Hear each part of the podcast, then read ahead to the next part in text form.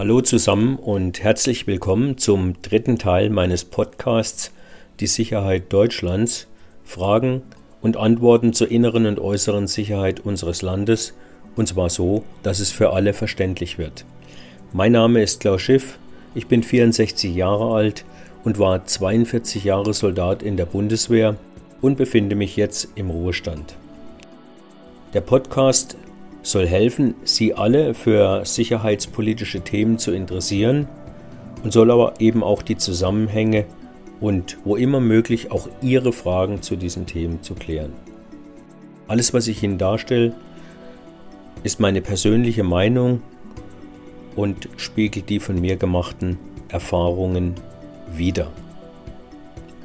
Wenn Sie es erneut schaffen, 10 bis 15 Minuten zuzuhören, möchte ich zunächst ein bis zwei aktuelle Themen aufgreifen und anschließend Ihnen nochmal etwas zu den beiden Großmächten und den Bündnissen, die dahinter stehen bzw. standen, also Warschauer Pakt und äh, die NATO, erklären und möchte zusätzlich auf das Thema eingehen, warum Russland sich im Ukraine-Krieg befindet und welche Ziele Wladimir Putin eigentlich mit diesem Krieg verfolgen möchte. Jetzt also zunächst ein aktuelles Thema. Vor wenigen Tagen hat die Ampelkoalition die sogenannte nationale Sicherheitsstrategie vorgestellt und äh, letztendlich auch verabschiedet. Die Frage, die man sich ja stellen kann, ist, äh, wir haben bisher keine gehabt, die letzten Jahrzehnte, brauchen wir denn eine nationale Sicherheitsstrategie?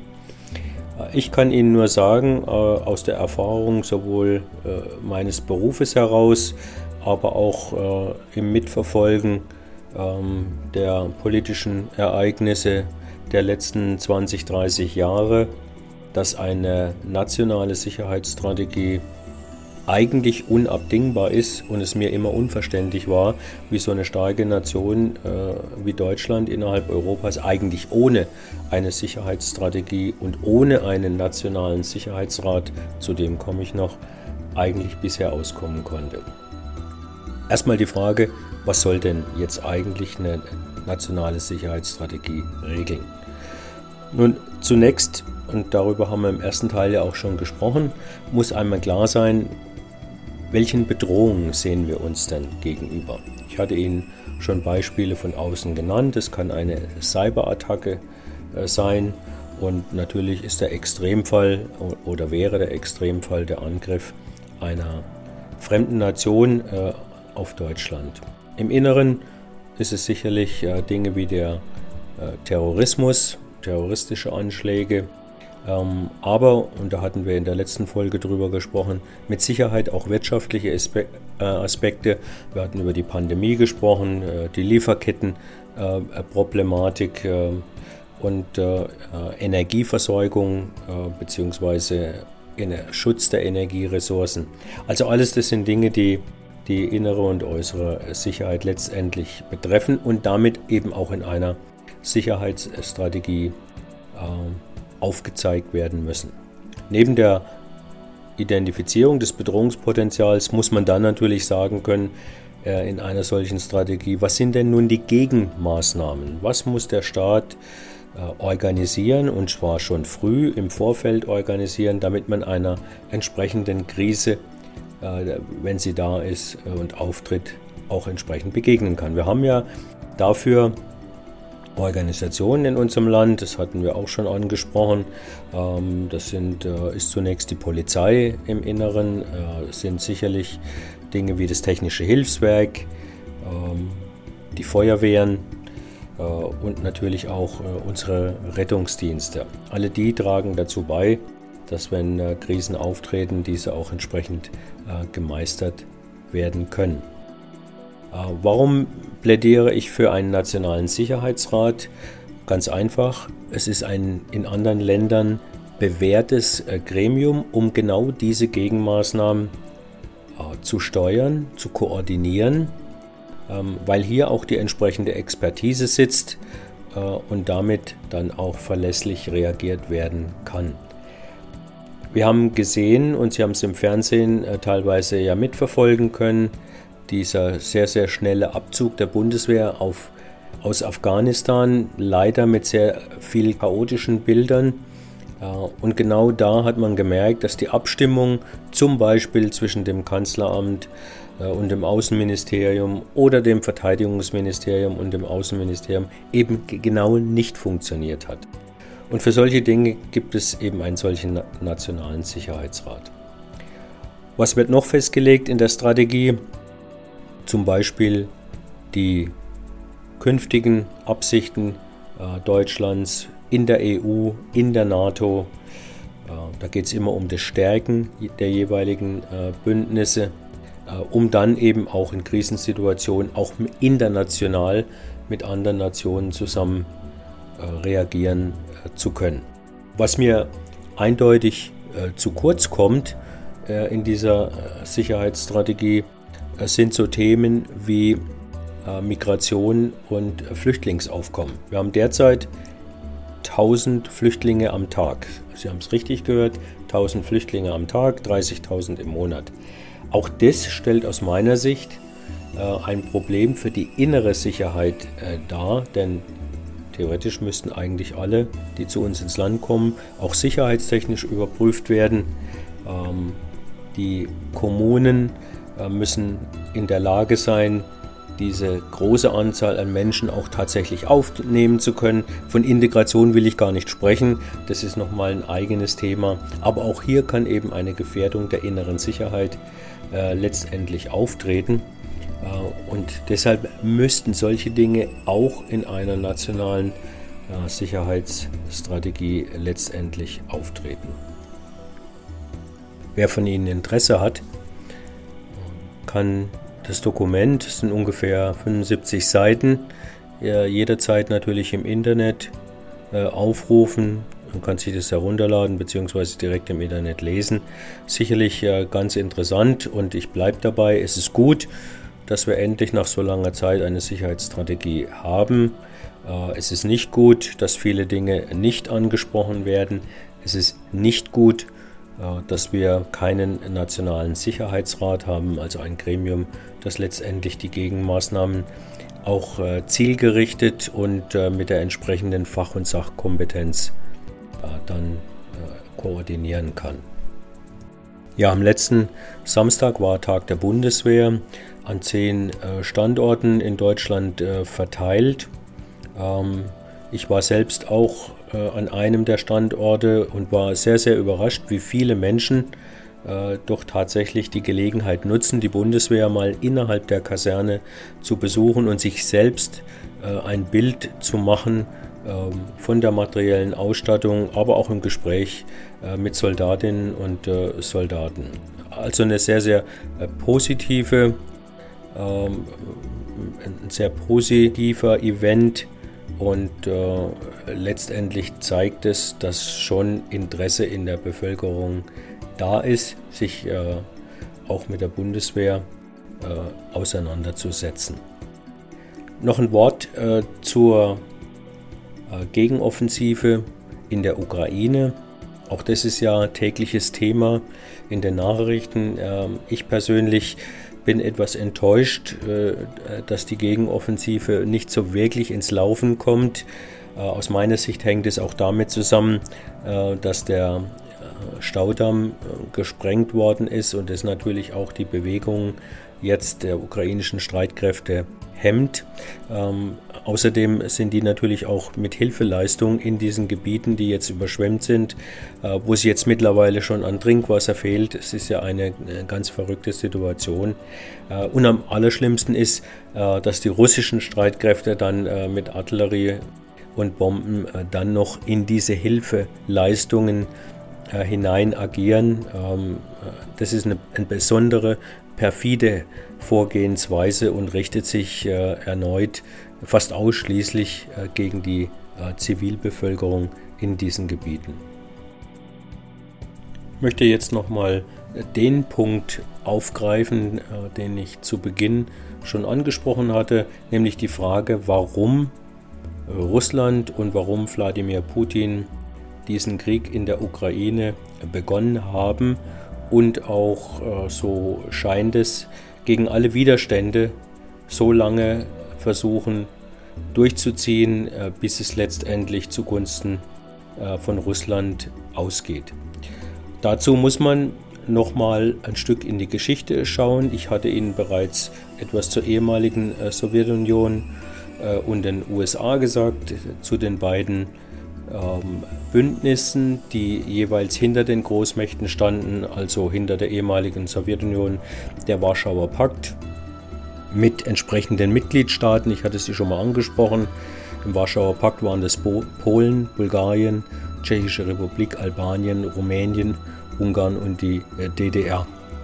Und vielleicht ganz interessant zu wissen, dass es natürlich nicht ein freiwilliges Bündnis im Sinne äh, oder vergleichbar zur NATO war, denn die Sowjetunion hat natürlich in ihrer Einflusssphäre auf diese Nation Druck ausgeübt, damit ein solches äh, Militärbündnis äh, entstanden ist.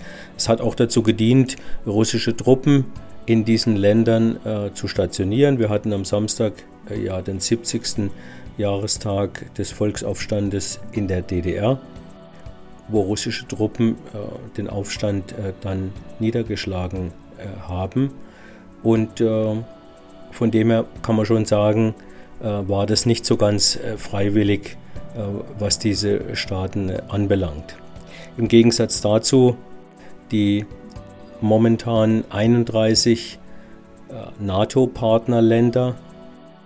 Ähm, der letzte die letzte Aufnahme äh, vor wenigen Wochen war Finnland und äh, wenn Türkei und Ungarn dann endlich auch zustimmen, dann kann mit Schweden der 32. NATO-Partner aufgenommen werden in einem wirklich freien und freiwilligen äh, Bündnis, äh, das natürlich am Ende auch nicht nur militärische, sondern auch äh, politische Werte äh, mit vertritt. Mit dem Mauerfall äh, löste sich dann nicht nur der Warschauer Pakt auf, sondern letztendlich die gesamte Sowjetunion. Und man muss eben verstehen, wenn Wladimir Putin sagt, äh, dass die Auflösung des, der Sowjetunion das schlimmste Ereignis in der jüngeren Geschichte darstellt, denn natürlich ging damit für die Sowjetunion viel Einfluss äh, verloren. Ähm, und es ist nun quasi ein erklärtes Ziel von Wladimir Putin, zumindest ein Stück weit die alte Größe der Sowjetunion wiederherzustellen.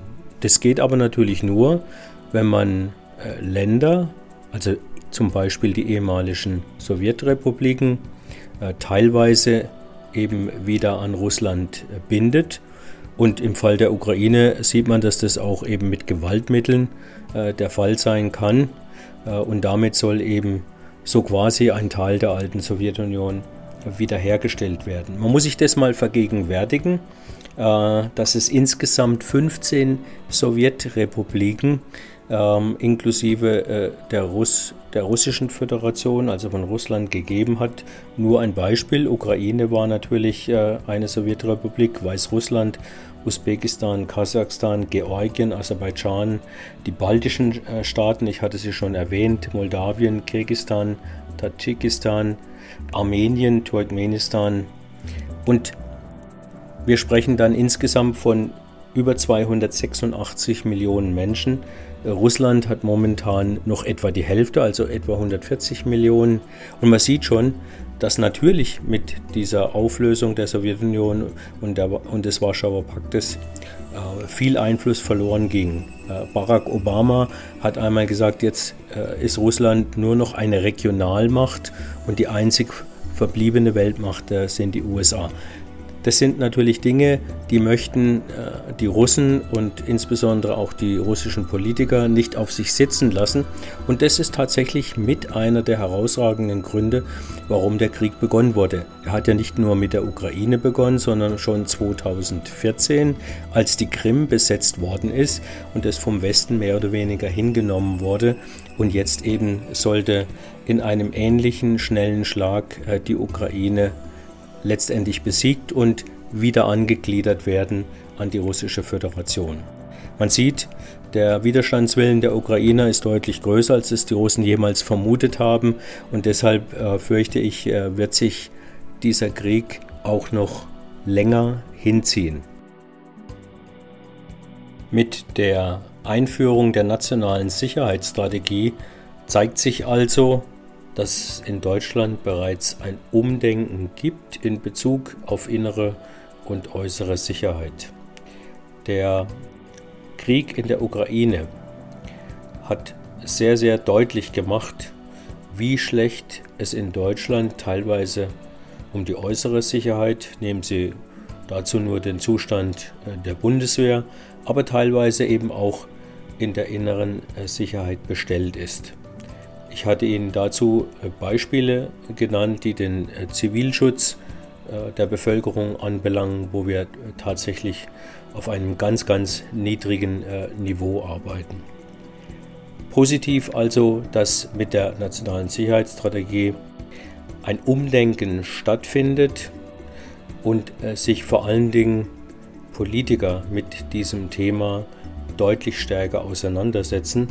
Und ich habe Hoffnung, dass das äh, in Zukunft wieder zu einer verbesserten Situation führt, damit wir und damit Deutschland in Zukunft auch Krisen besser bewältigen kann.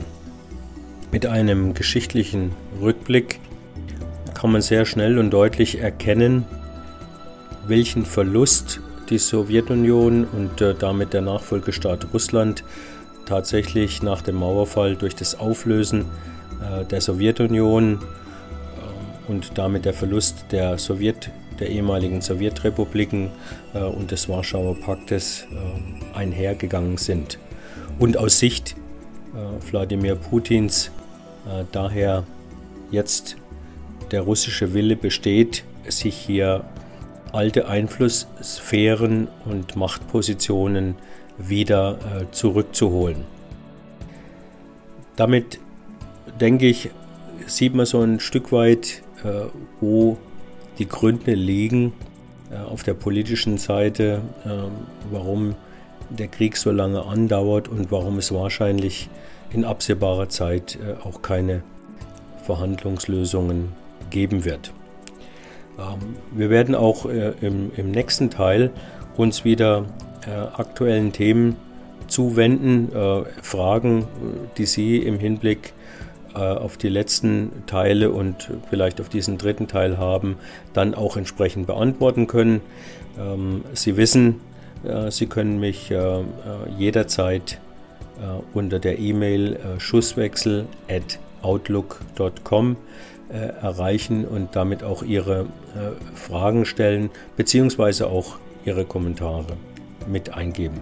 Hat wieder äh, Spaß gemacht. Ich hoffe, ähm, dass Sie nach wie vor interessiert bleiben, was diese Themen anbelangt. Ich freue mich schon auf das Erstellen ähm, der nächsten Folge. Ich wünsche Ihnen äh, erneut alles Gute, passen Sie auf sich auf und dann bis zum nächsten Mal.